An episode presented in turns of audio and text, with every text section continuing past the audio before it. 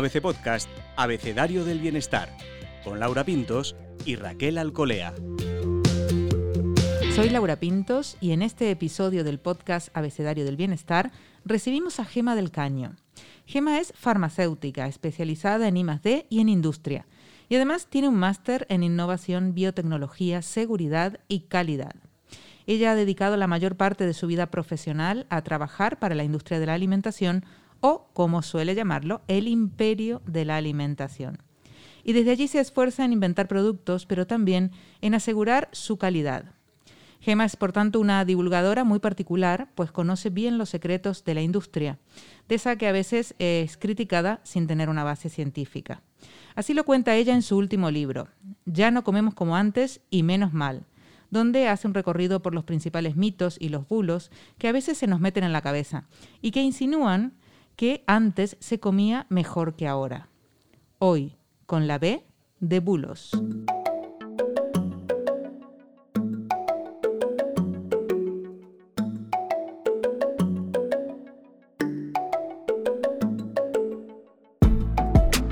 Siempre me acompaña Raquel Alcolea. Raquel, ¿tú eres de las que cree que antes se comía mejor, que nuestros abuelos sí sabían comer? En realidad no, eh, sí que me dejo llevar a veces por esa visión romántica de los tomates que huelen diferente de la huerta, del color de la lechuga que viene de la huerta del pueblo, pero luego uno piensa y dice, no, no, no, se come ahora mejor. Más variado, desde luego. Bienvenida, Gema del Caño, al podcast Abecedario del Bienestar. Bueno, muchísimas gracias, un placer enorme. Igualmente. Eh, Gema, con este título pues impactas, ¿no? Ya no comemos como antes y menos mal. Así que nos queda claro de entrada que el mundo de la nutrición y la seguridad alimentaria ha mejorado, ha avanzado, así lo ves tú, ¿no? Bueno, así lo veo yo y lo dicen las evidencias. Eh, podemos decir que vivimos ahora mismo en una edad dorada a la hora de, em, de hablar de la seguridad alimentaria. No así de los alimentos seguros, ¿eh? estos sanos. O sea, tenemos que hacer una diferencia entre lo que es un alimento sano y lo que es un alimento seguro. Todos los alimentos son seguros porque, eh, pese a que el riesgo cero no existe, pero bueno, estamos muy cerca. Eh, no nos van a intoxicar o no deberían intoxicarnos cuando vamos al supermercado. Y otra cosa es que sean saludables o no, y eso, bueno, pues lo tenemos que elegir cada uno. Eh, yo creo que en seguridad alimentaria ningún tiempo pasado fue mejor. Eh, y hoy comemos más seguro que ayer, pero menos que mañana, ¿eh? porque vamos aprendiendo poco a poco de nuestros errores para que la alimentación sea cada vez más segura. Sobre los bulos, estos que están especialmente relacionados con la alimentación, ¿cuáles dirías, Gemma, que son bueno, los más preocupantes, los que no paráis de intentar combatir con ellos en redes y no hay manera? Bueno, pues eh, yo creo que los que tenemos, eh, a mí me duelen en el alma los que tenemos como totalmente instaurados, ¿no? O sea, la gente da por hecho que la carne tiene antibióticos y el pollo tiene hormonas y los aditivos son tóxicos. Y lo tenemos como muy, como muy naturalizado, ¿no? Como, hombre, por supuesto que es que el liquidillo este que sale cuando frío la pechuga de pollo son las hormonas. Pues oiga, ¿no? Hace muchísimos años que no ponemos eh, hormonas en el, en el pollo y el líquido que sale pues es el correspondiente a el agua que sale de las células al ponerlas en contacto con el calor, ¿no? O los antibióticos en la carne, en la ternera, ¿no? Comemos filetes de antibióticos. Pues no, ya no. Nosotros analizamos toda la carne, eh, todos los derivados animales para controlar que no haya eh, antibióticos por encima de los límites casi casi de detección, porque si no, bueno, pues gente yo que sé, como yo, por ejemplo, que soy alérgica a bastantes antibióticos, pues no podríamos comer carne, ¿no? Y eso no y eso no ocurre. Entonces, esos bulos que tenemos completamente, bueno, pues naturalizados son los que me duelen un poco más, porque la gente además luego dice que no es verdad, digo, pero bueno, si lo vemos, lo analizamos, lo controlamos todos los días, la cantidad de los aditivos es perfectamente segura, está regulada, está eh, analizada, no añadimos más de lo que nos de lo que nos permiten, ni en todos los alimentos eh, podemos echar aditivos y, la gente, bueno, pues mm, casi casi que te dice que no es verdad, ¿no? Y es como, bueno, a ver, que es, mi trabajo, se lo prometo, se lo prometo. eh, Gema, uno de los temas más recurrentes cuando hablamos de alimentación es el tema de adelgazar, ¿no? Eh, y ahí sí que hay también muchos bulos y muchas, muchas creencias.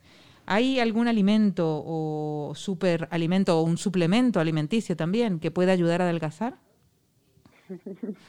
Pues si lo tuviera ahora mismo, pues probablemente os estaría contestando desde mi yate porque me habría hecho millonaria. Desde luego. lo siento, pero no. A ver, eh, los eh, suplementos como tal lo que necesitamos son alimentos, no suplementos, ¿no? De conseguir esa cantidad de, vitaminas que, que, bueno, pues que necesitamos como, como en nuestro día a día de los alimentos, no de los suplementos y con los alimentos ya tendríamos suficiente. Eh, a la hora de los eh, superalimentos, pues mira, ojalá existieran, pero no existen. Lo llamamos superalimento a, a, un, a un alimento que tiene un componente nutricional eh, que es beneficioso para algo, ¿no? Pero es que eso en realidad no podemos sobrevivir a base de superalimentos, entonces eso ya queda completamente descartado. Si hubiera un superalimento, si tuviera que elegir uno, elegiría las legumbres. Lo que pasa es que, claro, no tiene nada de tirón decir comete unas lentejas. Pues si digo comete un poco de chía con no sé qué y no sé cuál y unas vallas de goji, pues la gente le encanta, pero, pero realmente son unas lentejas con arroz, lo, que real, lo, que, lo que es de verdad un superalimento.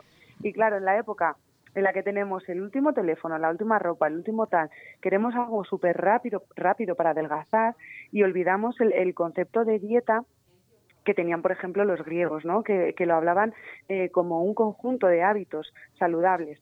Yo siempre digo que no hay un alimento saludable. Algo saludable es que te aporta salud y una manzana es en principio saludable, pero no puedes vivir de manzanas. Entonces, el, alimento no es saludable. Lo que es saludable es el hábito.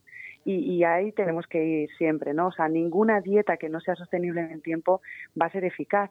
Lo que necesitamos es un conjunto de hábitos correctos y que esos hábitos correctos nos lleven eh, al camino de, bueno, pues de tener un normopeso, ¿no?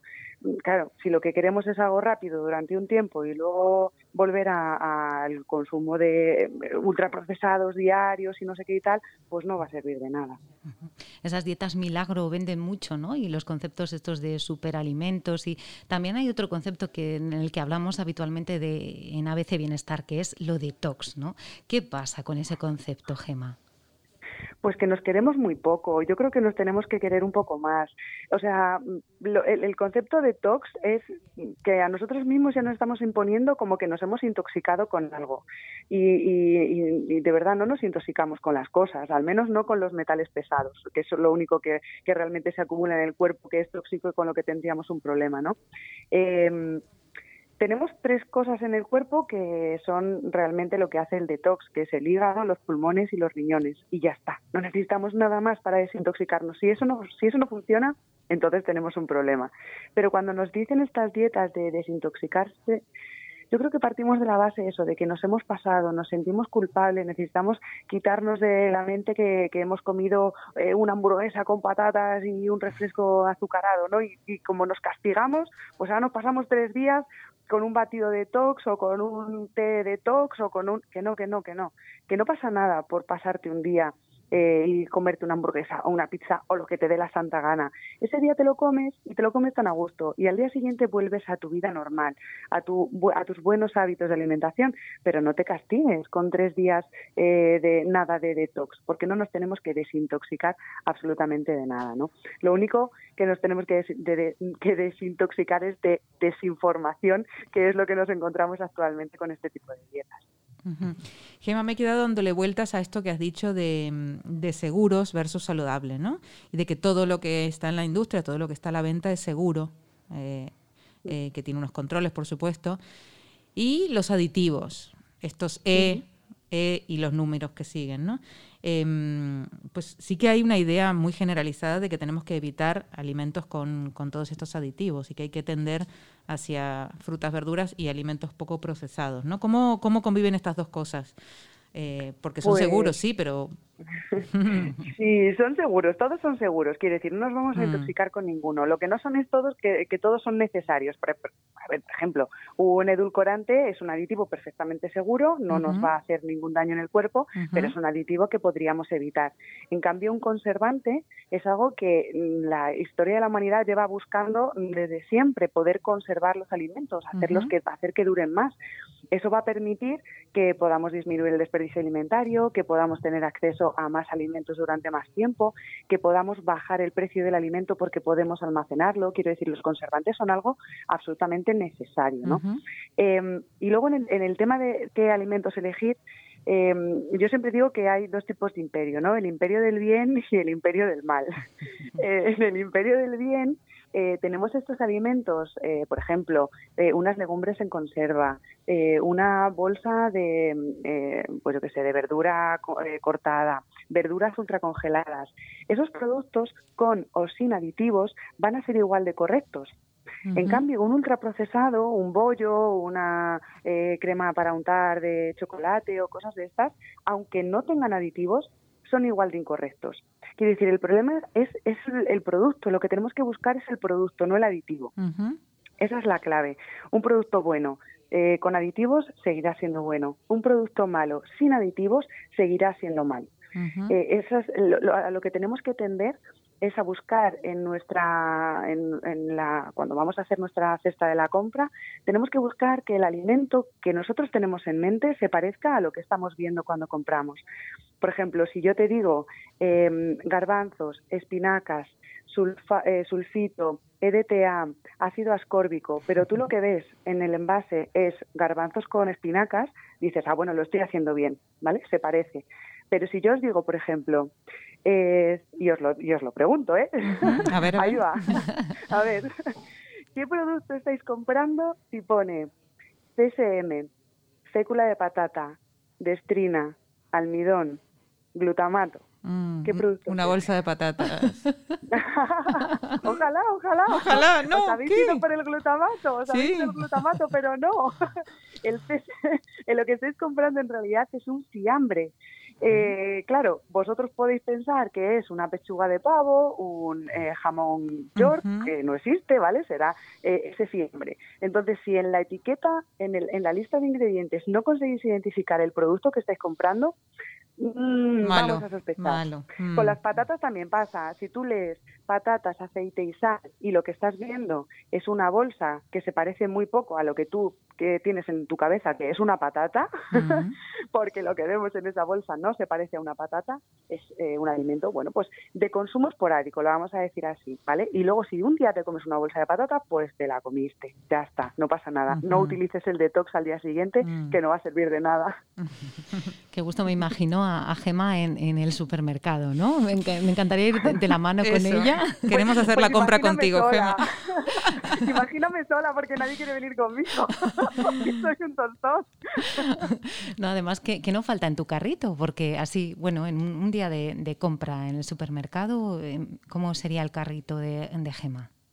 Pues mira, la verdad es que yo me entretengo mucho en el supermercado porque soy muy de leer etiquetas, pero una vez ya tienes asumido cuáles son los productos que son correctos, en realidad tardamos menos en hacer la compra. Yo tardo muy poco en hacer la compra porque la tengo, eh, porque hay pasillos por los que no entro, nunca. Entonces, yo tengo muy poco tiempo, porque bueno, el imperio es muy exigente, y mi carrito de la compra está lleno de botes de legumbres en conserva, de verdura en conserva, de verdura ultracongelada, de pescado ultracongelado. Eso está, eh, eso no falla nunca en mi nevera. Eh, luego, bueno, pues siempre tengo eh, queso, tomate triturado en vez de tomate frito. Leche y también bebida vegetal, porque en mi casa tomamos las dos cosas, teniendo en cuenta que, que, bueno, pues que la bebida vegetal de soja es la que más se podría equivaler a, la leche y, bueno pues eh, yogures que son yogures no no leche fermentada sino yogur normal y corriente eso nunca falla en mi carrito de la compra Gemma, ¿y qué hacemos con el mundo de los dulces? Eh? Que a todos nos apetece un poquito de, a veces, un dulce. ¿Cómo lo podemos gestionar de la manera más saludable posible? Mira, con los dulces y también pasa con, con los alimentos eh, estos de comida rápida y tal. Eh, em, hemos encontrado en vosotros un, la, bueno, tenemos la receta exacta para que queráis consumirlo una vez y otra vez y otra vez. A eso lo llamamos bliss point. Ese bliss point es la cantidad eh, exacta de azúcar, de sal, de grasas y al morderlo de crujiente Em, para que necesitéis volver a repetir. Y, tenéis, tenéis, que ser más, tenéis que ser más fuertes que nosotros, porque sabemos, sabemos cuál es, cuál es la receta para, mm, tocaros, para mm. tocaros ese, ese punto eh, please point, ¿no? ese punto de placer que, que, tenemos asumido que bueno pues vais a caer en nuestras redes. Em, lo que tenemos que tener en la cabeza es que mm, si un día vamos a comer algo, pues lo hemos comido y no pasa nada. Eh, que no sea de forma recurrente y que sobre todo no nos, no nos engañemos a nosotros mismos. Es decir, em, si te vas a comer un, bollo, pues cómete un bollo, pero que no te engañes por, en vez de azúcar le pongo miel, en vez de azúcar le pongo panela, en vez de azúcar le pongo eh, sirope de ágave, porque todo es azúcar. O en vez de comprarlo fuera, eh, lo hago yo en casa. Vale, fenomenal, porque así tú conoces tus ingredientes y sabes lo que has echado, pero sigue siendo un ultraprocesado. Aunque tú lo hagas en tu casa, va a seguir siendo un bollo al que le vas a añadir azúcar. Entonces, no nos engañemos, por lo menos, y no recurramos a eso de esto, esto lo compro, bueno, pues como es light, bueno, pues light no significa nada. Light es que tiene un 30% menos de, de, uno de los, eh, de los nutrientes, ¿no? De, de hidratos de carbono de grasa o tal. ¿Eso qué significa? Pues nada, y no te puedes comer porque sea light, porque es un 30% menos, ni siquiera es la mitad, no estás compensando. Entonces, si te quieres comer uno, pues lo comes y ya está. Pero no te engañes a ti mismo, que eso sí que es lo importante, ¿no? Ser muy conscientes de lo que estamos haciendo. Yo siempre digo que, que tenemos que ser responsables eh, y tenemos también un, poder de, decisión. No nos dejemos llevar en el supermercado por, eh, bueno, pues por las luces, por los envases, porque todo está estudiado, ¿no? Entonces, seamos corresponsables con la industria y, mostremos interés para algo que hacemos todos los días, más de una vez, durante toda nuestra vida, como es comer. Entonces, si cuando compramos un coche ponemos muchísimo interés y sabemos que nos va a durar, ojalá, 20 años, pues imagínate para algo que es para nosotros para toda la vida, ¿no? Tenemos ahí ese, ese puntito de responsabilidad, siempre ir al, al supermercado con eh, nuestra lista de ingredientes de la compra, eh, con nuestra planificación hecha, sabiendo que hay pasillos por los que no es necesario entrar, que encima vamos a ahorrar dinero y si no lo tenemos en casa no nos lo vamos a comer. Gema, dinos cuál es el pasillo prohibido. pasillo prohibido. Dinos cuál es el pasillo prohibido. Madre, por favor. Eh, ¿Cuál? ¿Cuáles? ¿Cuáles? ¿Cuáles? ¿El de las galletas quizás? Galletas. Todos, todos. No, no, no. ¿Refrescos, galletas? el otro día escuchaba a un, compañero eh, decir, hay que ir al supermercado como si fueras al mercado, ¿no? Porque siempre tenemos en la cabeza de más mercado y menos supermercado, que es una frase maravillosa, pero no todo el mundo tiene posibilidades de hacer eso, ¿no? Entonces cambiamos la frase y dijimos, bueno, vete al supermercado como si fueras al mercado. ¿Qué cosas encontrarías en el mercado? Pues esas son las que tienes que ir al supermercado. O sea, em, reducir ni bollería, ni refrescos, eh, galletas tampoco, lo siento muchísimo, pero la galleta sigue siendo un ultraprocesado. y no sé qué más pasillos hay, porque como no... Como no pasas, no los conoces. tampoco me voy al eco, tampoco me voy al eco y al bio, a eso tampoco mm. entro. Mm. oh, pero son muy atractivos estos reclamos publicitarios con lo que hablabas antes, los colores, los mensajes. Eh, muchos no lo sabemos interpretar. ¿Con cuáles dirías que nos confundimos más estos mensajes? Pues has comentado antes lo light, pero hay un poco de todo, sin gluten, veganos, veggie, eh, de todo, ¿no? Como para, para atraer tu atención. Es que fíjate, nosotros tenemos analizado que vosotros miréis los productos cuando vais al supermercado durante una 28 parte de segundo, muy poco, eso es muy poco tiempo. O sea, eso es lo que lo que pasáis, lo que miráis cuando estáis pasando con el carrito. Entonces tenemos que destacarlo de alguna manera con colores rojos, con colores negros, con eh, reclamos muy importantes. ¿Cuáles son eh, para mí las, las, las cosas más bueno más críticas? Eh, un ultraprocesado en el que veas que tiene vitaminas, vamos a destacar que tiene vitaminas. Entonces, en, la cabeza debemos tener muy claro que todo lo que viene en letras grandes es porque tenemos que esconder lo que pone en letras pequeñas. Así que vamos a olvidarnos de todos los reclamos, de todas las eh, informaciones que vienen en el envase y lo que vamos a hacer es exclusivamente mirar la etiqueta. Que es verdad que parece que al principio vas a tardar más, pero a la larga eh, esto reduce dinero, reduce desperdicio alimentario y, ganamos en salud ¿eh? y al final se tarda menos. Em, todos los reclamos de esto es light, esto es eco o bio, eh, eso eh, no hace que el producto sea mejor, no es más, eh, no es más sano, ni siquiera más rico. ¿eh? O sea, el producto eco corresponde a una, normativa de agricultura ecológica, o sea, se, preocupa del suelo, no de que el producto sea sano, ¿no? Em, pues sin sal, reducido en sal, bajo en sal, poco sal, que tenemos 15.000 reclamos, eh, esto es light, esto es sano, esto es eh, tiene mucha fibra. Bueno, pues vamos a olvidar todos esos reclamos y vamos a mirar eh, por el otro lado de la etiqueta, que ahí es donde vamos a contar toda, toda la verdad sobre el producto. Eh, Gema, ¿y qué pasa con la gente que no come carne? ¿no? ¿Podemos estar bien nutridos sin comer carne, solo con fruta y verdura? Fruta, bueno, es que los que no comen carne no solo comen carne, hay más. que comen legumbres, claro, claro, es que tenemos eh, el, veganismo eh, parece que es algo, una moda de ahora y la verdad es que no es de ahora, también viene de los, de los griegos eh, y ellos estaban mucho, muy, muy comprometidos además también con ese, con ese asunto. Pero vamos, en caso de ser una moda, está aquí y está para quedarse.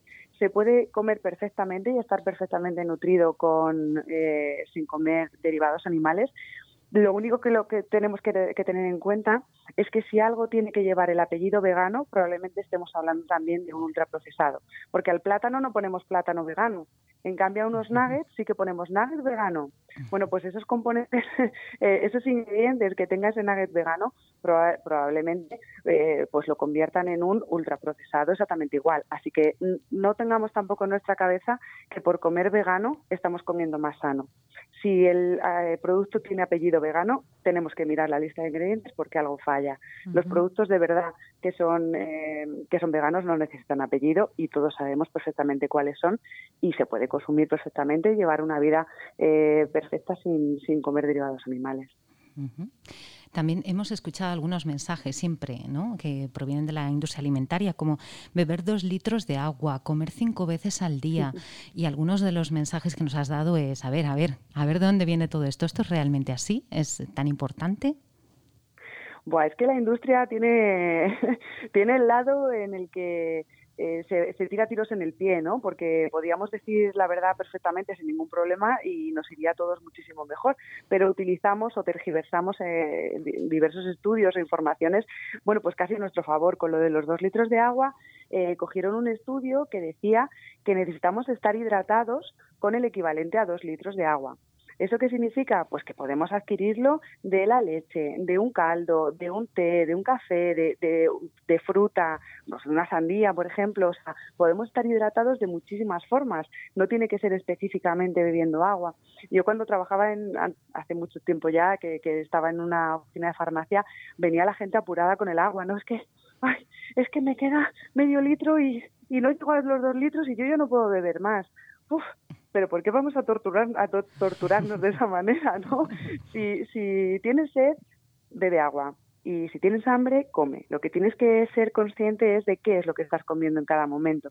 Es verdad que con la gente mayor y con los niños el umbral de, sed es mucho más alto y, no son conscientes de que se están deshidratando, pero para la población general eh, beber agua cuando tienes sed es perfectamente correcto. Y a la hora del número de veces que comemos al día, lo que nos tenemos que preocupar es qué es lo que comemos ese número de veces. Si solo comes dos veces y comes mal, lo estás haciendo mal. Pero si comes cinco o las que necesites y estás tomando frutos secos, fruta, cereal, eh, huevo, mm, legumbre, pues come las que quieras. No hay ningún problema con eso. Vamos a, eliminar eso de contar calorías y vamos a ver qué, qué es lo que tenemos en el, en el plato, ¿no? ¿Qué alimento tenemos en el plato? Y Gema, también parece que ahora hay muchísima gente con intolerancias y sobre todo con problemas con la lactosa y el gluten por lo menos la industria no deja de ofrecernos productos sin, sin lactosa, sin gluten. Ya uno se lo, hasta el que no tiene nada se lo plantea. Digo, mucha gente piensa, bueno, pues a lo mejor tengo que dejar de comer cosas con, con esos ingredientes, ¿no? Para, para estar mejor. ¿Cuánto de bulo hay en todo esto? tú, dime a que, tú dime a qué tienes miedo y yo te lo fabrico. A ver, eso, además somos expertos. Hay 14 alérgenos de declaración obligatoria, 14, pero solo vemos en los envases sin gluten y sin lactosa. También tenemos el huevo, tenemos los sulfitos, tenemos eh, un montón, ¿no? El pescado, los cacahuetes, los frutos secos, un montonazo. Pero solo declaramos esos dos. ¿Por qué? Pues porque son los que eh, la gente tiene miedo. Pues porque tiene un infradiagnóstico, porque los síntomas no son claros y porque empezamos a eh, oír informaciones de puedes vive sin lactosa que, la lactosa es mala vive sin gluten que tu vecina de arriba te dice es que yo he dejado el gluten y me he ido fenomenal porque he adelgazado un montón no vecina del quinto lo que has dejado son los bollos que, sí que tienen gluten pero pero son los bollos lo que has dejado no el pan el...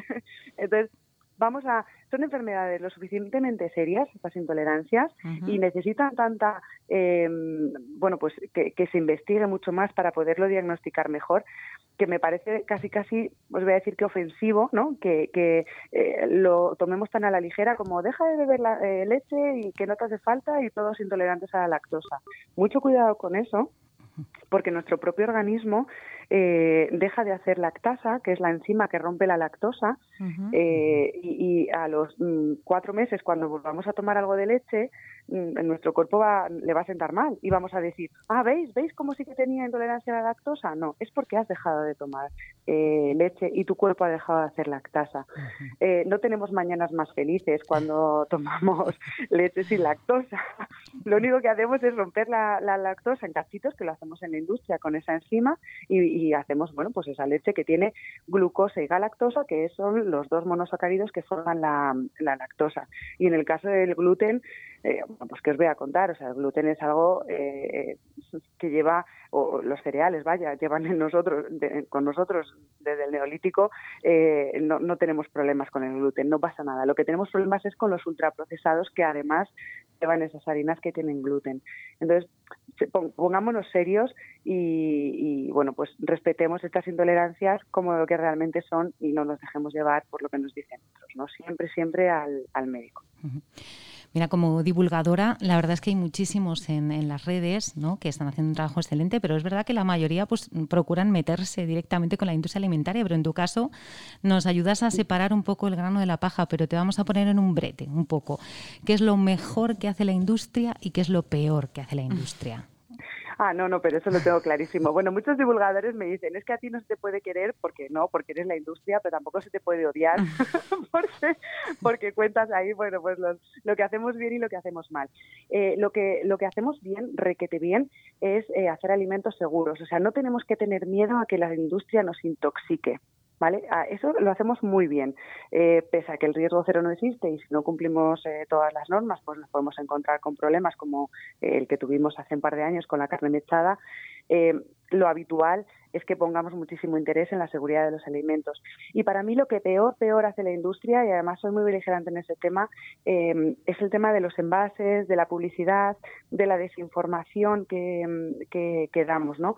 Tenemos que ser un poco coherentes eh, y no dejarnos eh, y no ceder tanto a, al miedo, a los miedos que tenga la gente, sino explicar cómo hacemos las cosas.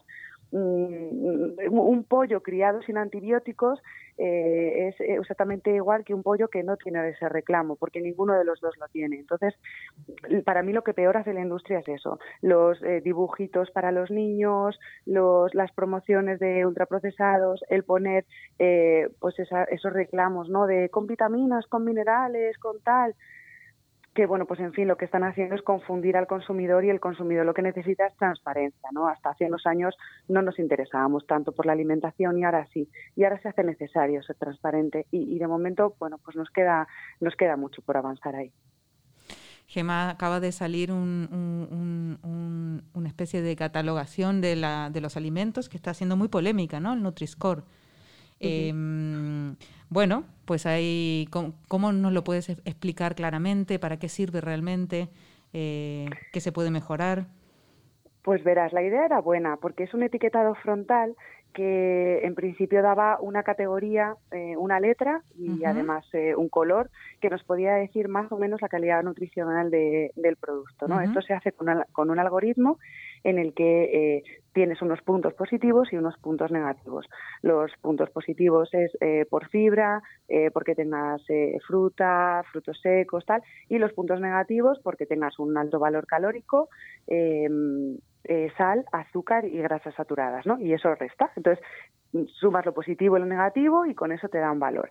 Eh, esto en principio se hizo para ver si qué, qué productos se podrían publicitar y qué productos no. Eh, lo que pasa es que luego no se llevó al etiquetado frontal. ¿Qué es lo que ha ocurrido?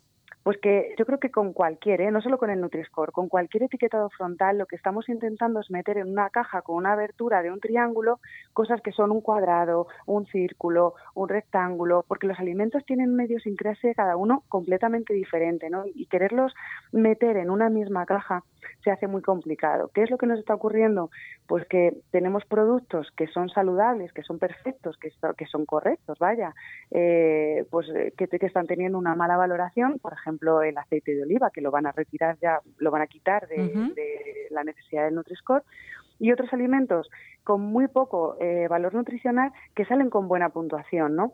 Nosotros empezamos en la industria a analizar el Nutri-Score hace, pues, en 2017 más o menos, y 2018 y nos dimos cuenta que con una muy pequeña variación en los ingredientes mejorábamos bastante nuestra puntuación. Y digo nuestra puntuación, no el valor nutricional del producto. Entonces, claro, nos estamos encontrando con unos cereales ultraprocesados a los que se les ha hecho un cambio muy pequeño con una valoración muy buena en el Nutri-Score. Y eso es un problema. Eso es un problema porque si estamos confundiendo o si tenemos que explicar al consumidor eh, cuál es el sistema y cómo hay que interpretarlo, pues entonces no estamos ganando nada. Si tenemos que, gastar tanto tiempo en informar, pues vamos a informar del resto de las cosas para que todo el mundo sepa cómo ir a comprar correctamente ¿no? y, no fiarse exclusivamente de ese sistema. El sistema ya está, o sea, en el 2022 va a estar. Así que vamos a tener que vivir con él. Tendremos que plantearnos que es un apoyo más a el listado de ingredientes, a la tabla nutricional y además tendremos el Nutri-Score. Y con esos tres componentes tomar una decisión lo más libre e informada que sea posible, claro. Intentaremos seguir aportando información para eso, para aprender y para saber comprar y luego comer, por supuesto.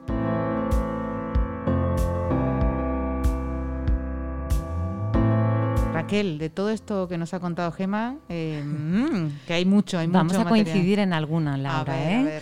Mira, me gusta mucho la, imagen de, ir al supermercado como si fuese el mercado, ¿no? Y la idea de los pasillos prohibidos, que yo ya voy a poner mis propios pasillos prohibidos en el súper. Esto es como no tengas en casa lo que no quieres comer, pues no pases por esos pasillos, ¿no? Me ha gustado, me ha gustado. y también me ha tocado, ahí ha tocado eh, la fibra un poco lo del please point, ¿no? De que la propia industria sepa que tenemos un punto en el que sucumbimos. ¿eh? Que comes una patata y no puedes hasta que acabas la bolsa. Mm. Es así. Intentaremos ser más resistentes. Muchísimas gracias, Gema del Caño. Gracias a vosotros. Un gustazo. Igualmente, y hasta la próxima. Bienestarios. Puedes escuchar todos los episodios del Abecedario del Bienestar en abc.es, iBox, Wanda, Spotify, Apple Podcast y Google Podcast. Y no te olvides de seguirnos en las redes sociales. ABC-Bienestar.